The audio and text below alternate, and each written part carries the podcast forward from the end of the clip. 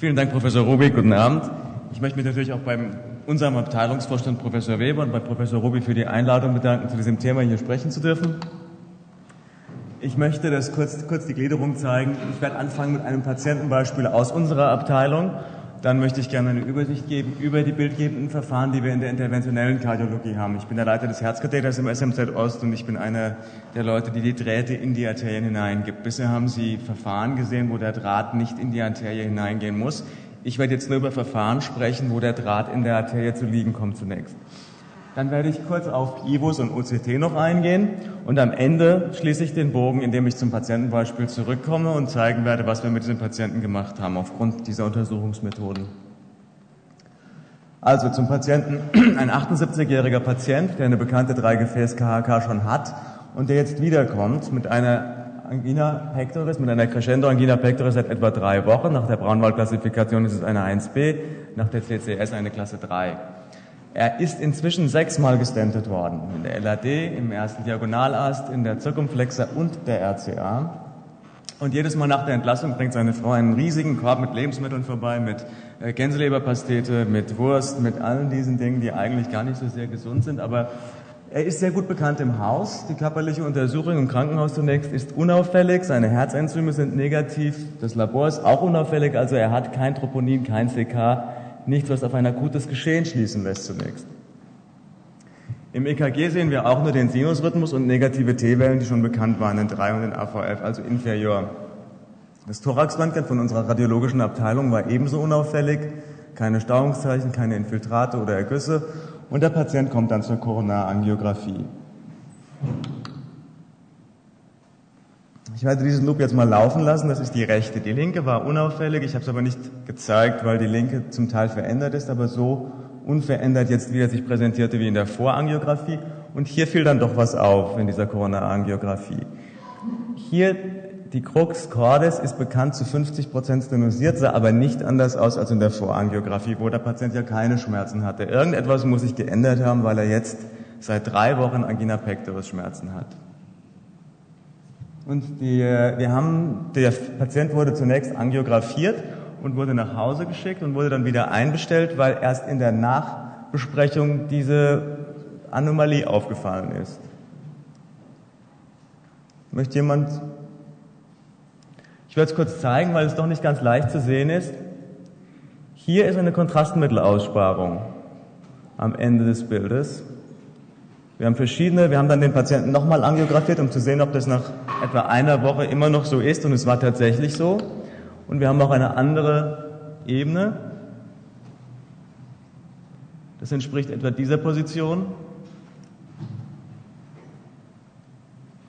Und hier sehen wir natürlich schon eine Limitation der Koronarangiographie. Es ist eine Lumenographie. Ich habe Kontrastmittel in einem Gefäß und mehr kann ich nicht darstellen. Ich kann nicht die Oberfläche dieses Gefäßes richtig gut sehen.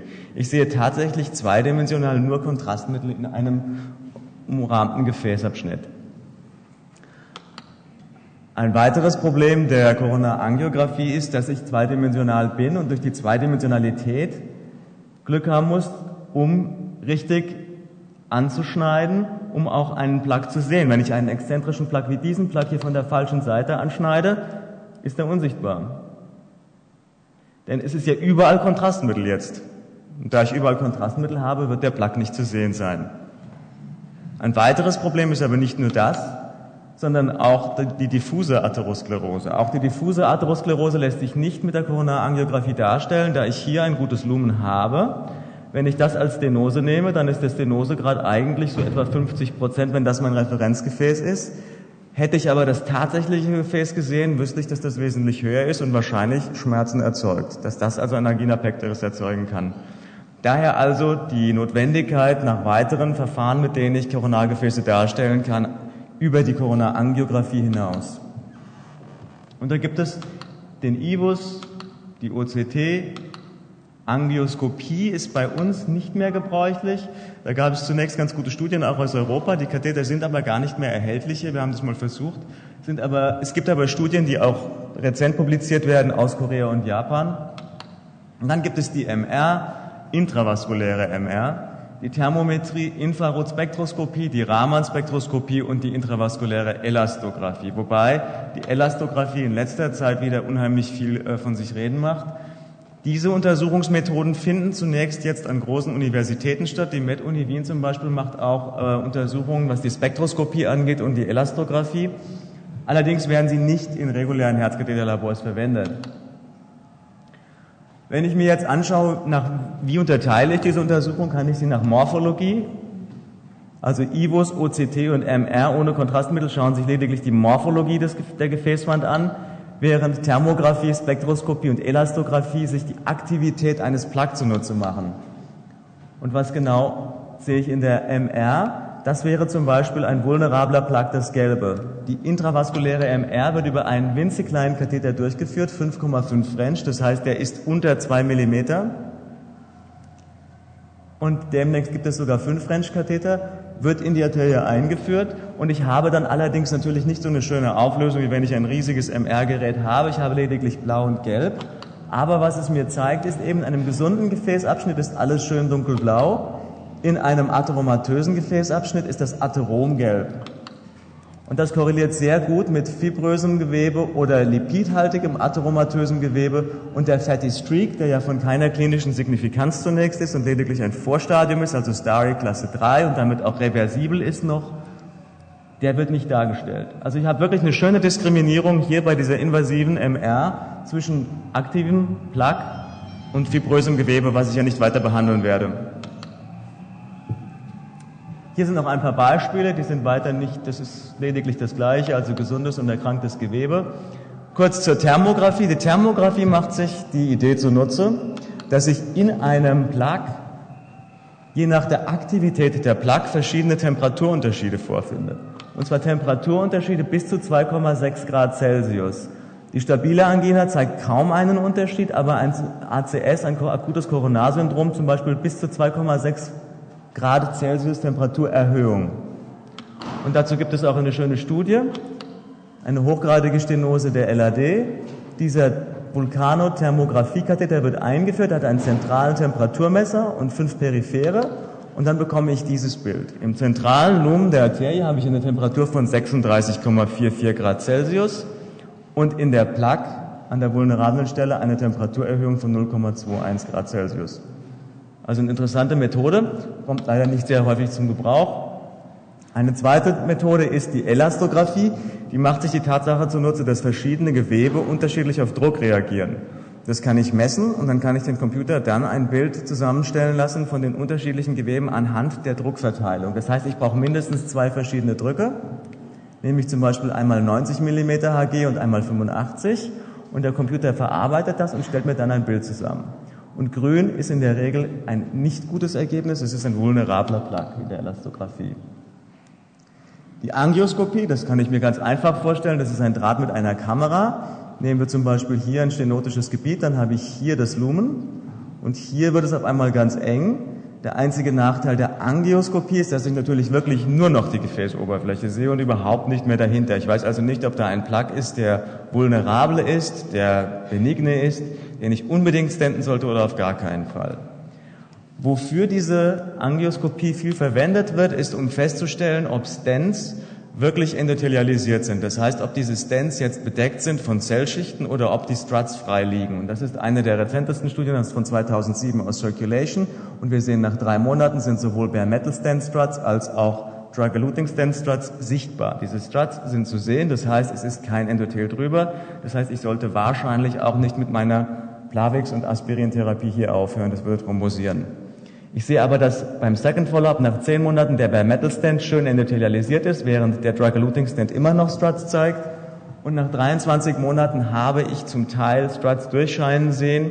Da war nicht ganz klar, ob das wirklich nicht zumindest eine ganz dünne einzellige Endothelschicht aufweist, aber es konnte nicht empfohlen werden, mit dem Plavix aufzuhören. Nach 23 Monaten bei einem Cypher ähnlichen Stent. Die Spektroskopie, die beruht einfach darauf, dass Licht ja verschiedene Wellen hat und aus verschiedenen Wellen zusammengesetzt ist. Das, was wir sehen, ist relativ langwellig. Dann gibt es die Infrarot, Near Infrared Spektroskopie. Infrarotes Licht wird zum Beispiel bei der äh, Pulsoximetrie zu äh, verwendet. Und dann gibt es die Raman-Spektroskopie, wo eben sehr viel höhere Wellenlängen verwendet werden. Der Unterschied ist also, ich beschieße mit diesen sehr viel höheren Wellenlängen ein Partikel und sehe, was ich für ein Absorptionsspektrum erziele und daraus kann ich dann wieder ein Bild zusammenstellen. Eigentlich ein sehr einfaches Prinzip. Und es gibt auch sehr schöne Bilder. Was ich darauf zeigen möchte, ist allerdings, dass die Sensitivität und die Spezifizität lediglich so um die 85, etwas höher als 85 Prozent ist. Also es ist nicht hundertprozentig genau dieses, diese Methode. Der Katheter ist vier French groß. Es gibt allerdings keine Bewegungsartefakte und ich brauche auch kein blutleeres Gefäß. Bei der Angioskopie, bei der Kamera, muss ich natürlich das Gefäß blutleer machen. Und wie mache ich das? Ich lege einen Ballon hinein, mache das Gefäß zu, spüle mit Kochsalz, habe dann aber den ähnlichen Zustand wie beim Herzinfarkt. Ich habe kein Blut in diesem Gefäß. Und die Frage ist, wie lange kann der Patient das tolerieren? Also das ist ein Verfahren, was relativ schnell und rasch gemacht werden muss. Gut, jetzt kommen wir zu den beiden gebräuchlichsten, zum IVUS und zum OCT. Das Grundprinzip eines IVUS das ist eine intravaskuläre Sonographie, so ähnlich wie man das halt von der Herzultraschallsonographie kennt. Und man schaut sich die Gefäßwand einfach von innen mittels dieser Ultraschallwellen an. Das ist ein einfaches physikalisches Prinzip. Ich gebe Strom hinein und durch ein piezoelektrisches Kristall bekomme ich Ultraschallwellen heraus am anderen Ende und diese Schallwellen breiten sich in der Gefäßwand aus und werden dann an den Grenzflächen von zwei verschiedenen Gewebetypen reflektiert, unterschiedlich oder absorbiert. Je nachdem, wie diese Schallwellen, die hier von diesem winzig kleinen Kristall ausgehen, absorbiert oder reflektiert werden, bekomme ich dann dieses Bild. Das ist eine ganz normale Koronararterie. Je nach der Gewebebeschaffenheit haben wir dann die und der Eindringtiefe erreichen wir dann unterschiedliche Frequenzen. Das aufgenommene Signal wird dann wieder umgewandelt in elektrische Energie und mit Ultraschallfrequenzen von 20 bis 40 Megahertz habe ich eine Auflösung von 100 bis 150 Mikrometer. Das ist also gar nicht so schlecht. Und der derzeit genutzte Ultraschallkatheter für koronare Untersuchungen ist etwa 2,6 bis 3,5 French, also kleiner als der MR-Katheter, kleiner als der Spektroskopie-Katheter. Was ist ein French? Ein French ist 0,3 Millimeter und das entspricht 2,6 bis 3,1 Millimeter. Wie groß ist eine Koronararterie? Deswegen ist es ja so wichtig. Ungefähr so etwa die Koronararterien, die wir behandeln, etwa zweieinhalb bis vier Millimeter ungefähr. So der Rat, 2,5 bis 3,5 ist der normale Stand Range, den man so zur Verfügung hat. Wie sehen diese Ibus-Katheter aus? Es gibt zwei verschiedene Ibus-Katheter. Es gibt diesen Katheter, der hat sein, äh, seinen, seinen, seinen Kristall hier vorne und der Katheter dreht sich. Der Nachteil ist, der Draht vorne an der Spitze dreht sich mit. Nicht ganz so schnell wie der Katheter. Der Katheter soll frei rotieren, aber es lässt sich halt nicht vermeiden, dass der Draht sich dreht. Ein Draht ist scharf und spitz und es kommt dabei zu Gewebeverletzungen. Nach der Literatur etwa zu zwei bis fünf Prozent von Gewebsverletzungen durch diesen spitzen Draht. Allerdings sind die Bilder von einer ganz, ganz tollen Qualität hier. Dieser elektronische Bildwandler hat 64 Kristalle in Reihe geschaltet, die nacheinander ein Ultraschallsignal abgeben und dann wieder empfangen sehr viel komplexer im Aufbau und dadurch auch ein leichter Verlust an Bildqualität. Die Spitze ist so klein, das ist ein amerikanischer Quarter. Und so läuft das Ganze. Die Bilder, die Schallwellen werden abgegeben und werden dann wieder zurückgesandt und wieder empfangen. Und hier sehen wir ein Beispiel, eine normale Arterie in der Angiografie. Sieht sehr schön aus im IVUS. Wir haben hier dann den äußeren Bereich. Das Schwarze ist die External Elastic Membrane, EEM. Und danach kommt die Adventitia, die keine klare Abgrenzung zum restlichen Gewebe mehr aufweist. Und hier sehe ich jetzt sehr deutlich das Atherom. Und hier habe ich auch ein sehr schönes Beispiel für das Glagow-Phänomen, nämlich dass bei der Atherosklerose es gar nicht so ist, dass die Atherosklerose sofort das Gefäßlumen einengt, sondern dass das Gefäß zuerst nach außen wächst, das Lumen aber um jeden Preis vom Körper zunächst erhalten wird, denn ich brauche ja das Blut, die Sauerstoffversorgung für den Körper. Also das Lumen wird zunächst nicht eingeschränkt, sondern das Gefäß wächst nach außen und erst dann habe ich eine Lumeneinengung, also schon ein relativ spätes Stadium der Atherosklerose.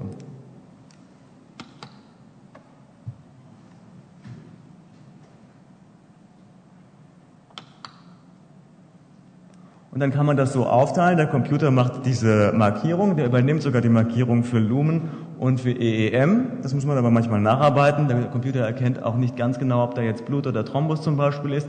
Aber man lässt, es lässt sich hier sehr schön sehen. Hier ist sehr schön die Media zu sehen, dieser schwarze Teil, weil die Media eben sehr, sehr wenig Fasern enthält. Scheint sie schwarz und reflektiert nicht. Calcium erscheint weiß, reflektiert extrem viel und erzeugt einen Schatten.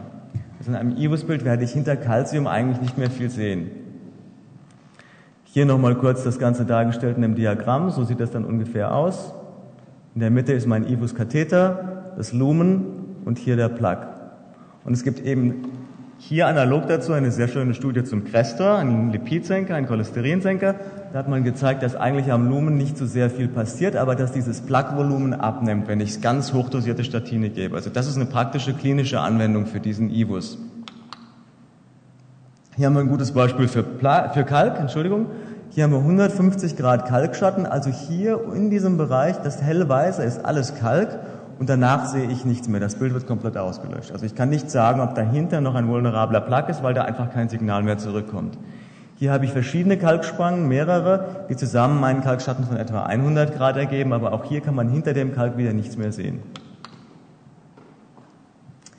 Jetzt habe ich also mein Graubild und habe die verschiedenen, das Lumen und auch die externe elastische Membran dargestellt. Jetzt kann ich dazu seit neuestem aber auch Farbe dazugeben um die Plug weiter zu differenzieren. Und da habe ich vier Farben, da habe ich grün, gelb, weiß und rot und bekomme dann solche Bilder. Was bedeuten diese Farben? Man hat sich hingesetzt, hat pathologische Studien angeschaut und hat den verschiedenen Gewebetypen, eigentlich mit Buntstiften, wirklich Farben zugeordnet. Und die Techniker vom IBUS haben dann daraus die virtuelle Histologie entwickelt und haben diese Farben übertragen, je nachdem, welches Gewebe reflektiert worden ist und eben versucht, vulnerable Plug damit zu finden in der virtuellen Histologie. Also welche Plug ist besonders gefährdet zu zerreißen? Und das ist die rote. Also das rote im Bild ist nicht gut. Allerdings brauche ich nicht nur einfach hier so ein bisschen rot und das ist ganz furchtbar, sondern das Rot sollte sehr nah an der Gefäßoberfläche sein. Denn vulnerable Plaque, die von einer dicken, fibrösen Kappe bedeckt ist, die ist ja nicht weiter schlimm. Das ist ja kein großes Problem für den Patienten, wird sehr unwahrscheinlich aufreißen. Wir wissen, dass der vulnerable Plaque eine sehr dünne Kappe hat. Aber der Plug, der hier oben ist und der einen Radius von etwa 180 Grad hat, der ist sicherlich ein Problem. Also hier ist so ein Zwischending. Hier haben wir doch relativ viel Rot auch an der Gefäßoberfläche, aber wir erfüllen nicht das Kriterium der etwa 180 Grad, also zwischen 100 und 180 Grad. Wir können mit dem IVUS aber auch Stents darstellen. Und das wird, das ist ein weiteres äh, Merkmal des IBUS. Er, er zeigt, ob der Stent wirklich gut abpositioniert ist, das heißt gut an der Wand anliegt. Und da wird der Stand heutzutage sehr viel gebraucht und ich glaube, da haben wir auch sehr viel durch den IBUS gelernt. Wir haben gelernt am Anfang, dass unsere Stands oft nicht gut entfaltet waren. Wir haben gesehen, dass der Stand nicht an der Wand war sehr häufig und das hat dazu geführt, dass man höhere Drücke verwendet hat. Und bis, wir haben im Februar in Rom gesehen, dass Drücke bis 24 und 26 Bar, ein Autoreifen hat etwa anderthalb bis zwei Bar, also 26 Bar innerhalb dieser Koronararterie zu besseren Ergebnissen langfristig führen. Der IBUS hat jetzt dann eine Weiterentwicklung noch erfahren nach, dem, nach der virtuellen Histologie. Es gibt den Chroma Flow, das haben wir bei uns auch im Haus, wird auch eingesetzt. Und hier werden Blutzellen einfach rot angefärbt, das hat man vorher ja nicht sehen können. Und sollte sich signifikantes Rot hinter dem Stentstrat befinden, dann ist da offensichtlich Blutfluss hinter dem Stentstrat und der Stent liegt nicht an und muss nachdilatiert werden mit einem Ballon. Und hier haben wir ein sehr schönes Beispiel. Die weißen Punkte sind Stent Struts, also die Metallteilchen des Stents und das Rot geht nicht drüber hinaus, also dieser Stand liegt schön an. Was hat der IBUS noch gezeigt? In dieser Studie hat man gezeigt, dass wenn ich es vermeide, innerhalb kranken Gewebes meinen Stand abzusetzen, sondern wenn das Gewebe davor und danach wirklich also am Ende des Stands gesund ist, dann habe ich eine 0,0-prozentige Thromboserate.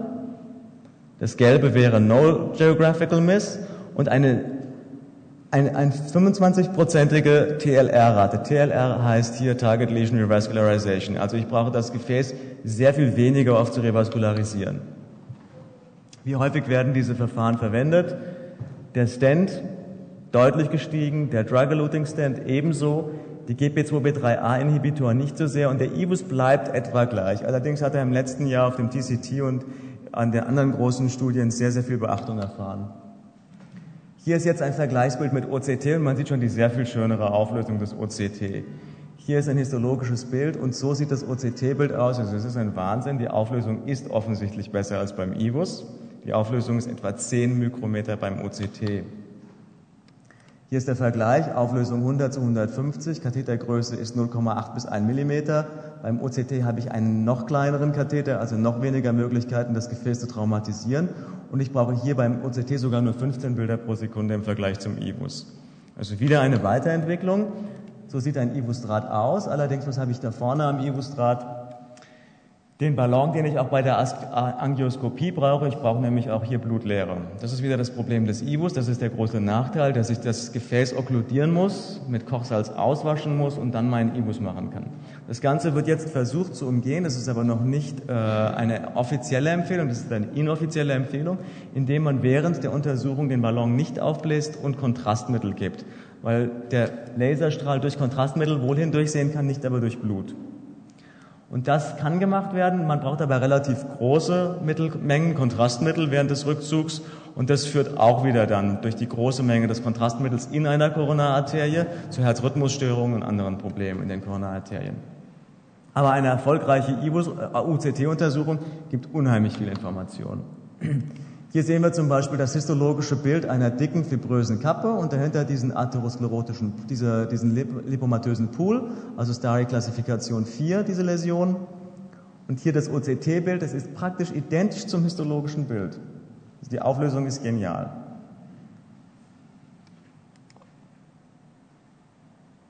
Dazu habe ich im Vergleich eine dünne fibrotische Kappe. Das mit dem Handgelenk, das klappt noch nicht so.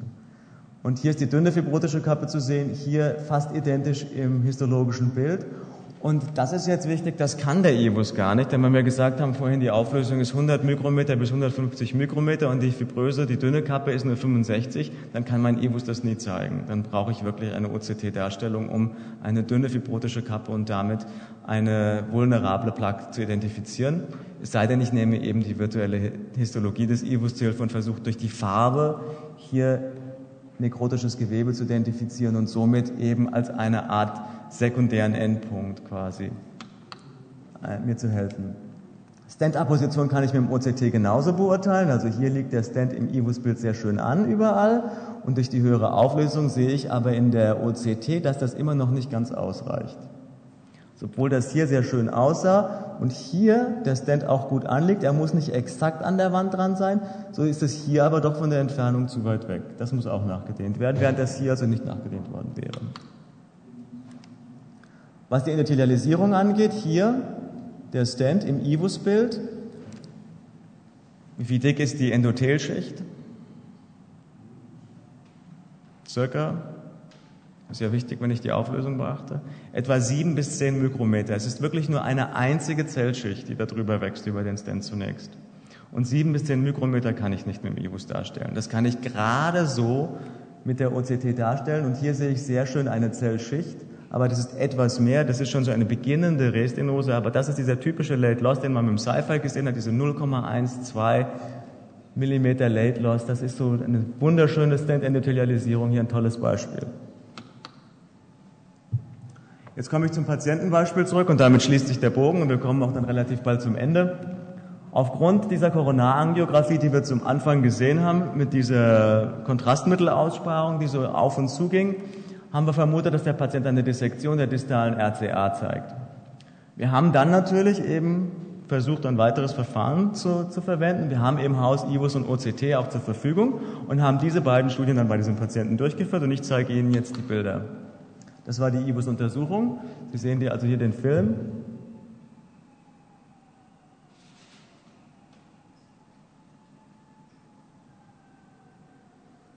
Und das ist genau dieses Stück, was wir vorhin gesehen haben mit der Kontrastmittelaussparung. Und es sieht aus, als wenn dort sich Plaque befindet. Es ist ja doch eine ganze Menge Grün zu sehen.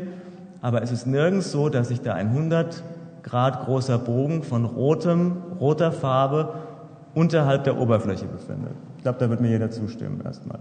Also hat uns immer noch nicht richtig viel Aufschluss gegeben über diese Kontrastmittelaussparung, was das denn nun war. Das ist das Graubild. Wir sehen wiederum den Plug, wir sehen auch ein bisschen Kalk, aber wir sehen nicht wirklich viel mehr.